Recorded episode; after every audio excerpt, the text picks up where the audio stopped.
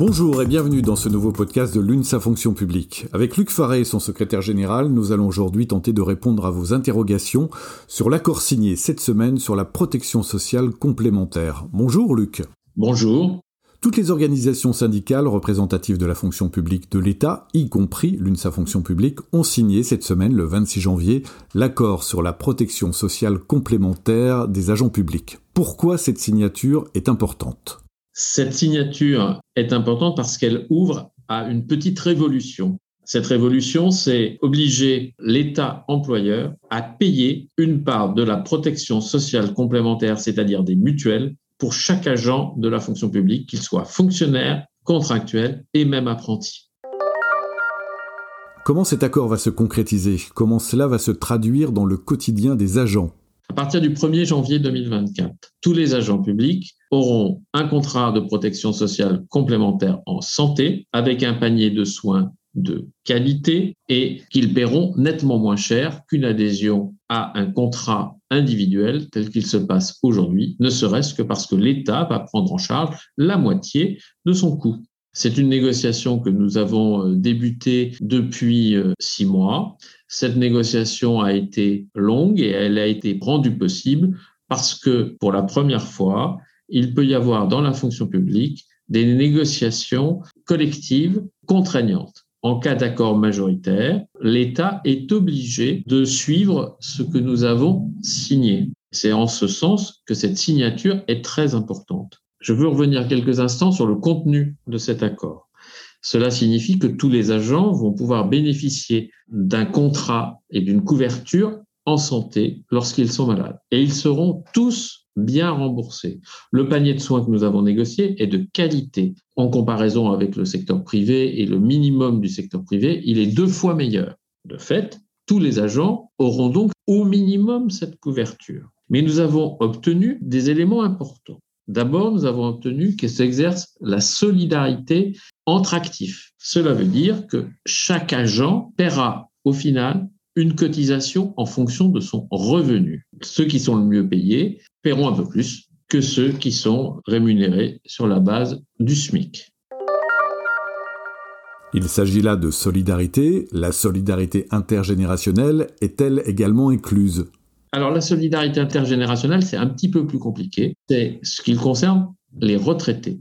Et là aussi, nous avons obtenu que les retraités puissent avoir accès à ce panier de soins sans qu'il y ait des conditions ni de santé ni d'âge. Donc, dès que la personne est retraitée, elle peut souscrire à ce contrat et elle ne sera malheureusement pas aidée par l'État puisque le retraité n'est plus employé, entre guillemets, par euh, l'État. Mais par contre, il y a un dispositif de solidarité qui permettra à chaque actif, comme à chaque retraité, de constituer une caisse. Et grâce à cette caisse, ce fonds, on pourra aider les retraités les plus démunis ou ceux qui ont les plus petites pensions. C'est ce qu'on appelle chez nous la solidarité intergénérationnelle et c'est un élément vraiment important. Et puis, nous avons la solidarité familiale. La solidarité familiale inclut non seulement la prise en compte des ayants droit conjoints, mais aussi les enfants de moins de 21 ans, mais aussi ceux à charge de moins de 25 ans, mais aussi ceux qui sont à la recherche d'un emploi, mais également les petits-enfants. Et pour aller encore plus loin, si vous avez une famille nombreuse, seuls les deux premiers enfants seront comptabilisés. Donc il y a là aussi une véritable solidarité familiale qui est prévue. L'accord va entrer en vigueur en janvier 2024, nous sommes en janvier 2022. Il se passe quoi dans la période intermédiaire? Alors à partir de ce 1er janvier 2022, 15 euros mensuels sont versés par l'État employeur à tous les agents publics de l'État qui va permettre d'aider au financement des contrats actuels de protection sociale complémentaire de mutuelle, ce qui représente 180 euros par an pour tous les agents. Dans l'accord, à partir de 2024, il y aura une aide comme je l'ai dit euh, tout à l'heure, qui représente la moitié du coût. Mais cette aide aura des répercussions sur la cotisation, puisqu'il y aura un avantage fiscal qui sera attribué à cette aide. Luc, tout ne peut pas être parfait dans cet accord. Il y a des contreparties? En effet, ce que nous perdons euh, et que nous regrettons à l'UNSA, c'est euh, l'adhésion facultative et le choix de l'agent de l'organisme de protection sociale complémentaire C'est dans ce sens-là que ça nous pose une question. Il n'y aura pas de choix.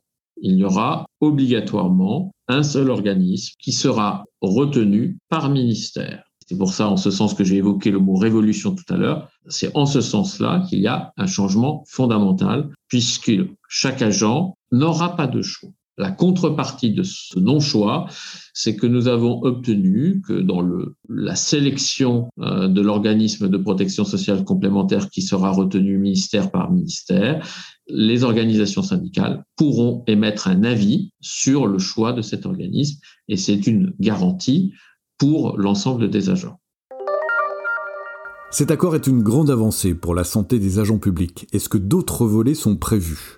Dans cet accord, il y a un point essentiel également sur lequel à l'UNSA nous avons beaucoup beaucoup insisté, c'est une nouvelle négociation qui va s'ouvrir euh, sur la prévoyance, c'est-à-dire sur tout ce qui permet de couvrir un agent euh, s'il est malade en longue durée ou au contraire s'il a un accident. Et donc euh, l'objectif que nous avons, c'est que le dispositif au final soit d'aussi bonne qualité que ce qui existe aujourd'hui et nettement meilleur afin qu'il y ait enfin une vraie prévoyance en cas d'accident, de décès ou de maladie pour euh, l'ensemble des agents et leurs proches.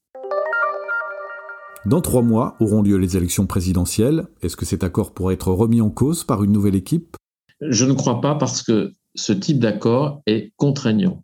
Grâce au dispositif de négociation collective qui a été mis en place, aujourd'hui, quand il y a un accord majoritaire, et c'est le cas puisqu'il est unanime, toutes les organisations syndicales l'ont signé, eh bien, il oblige le gouvernement à aller au bout, c'est-à-dire à prendre en charge la moitié des cotisations en santé. Et comme l'accord prévoit un panier de soins de qualité, eh bien, il ne pourra pas être moins 10 ans. Par ailleurs, dans tous les ministères, dans les mois qui vont venir, une négociation ministérielle va s'ouvrir afin d'améliorer encore ce panier de soins. Merci Luc, merci à tous de nous avoir suivis pour ce 13e podcast de l'UNSA Fonction publique. Abonnez-vous pour le recevoir tous les mois et n'hésitez pas à nous laisser vos questions, vos interrogations sur le site de l'UNSA Fonction publique.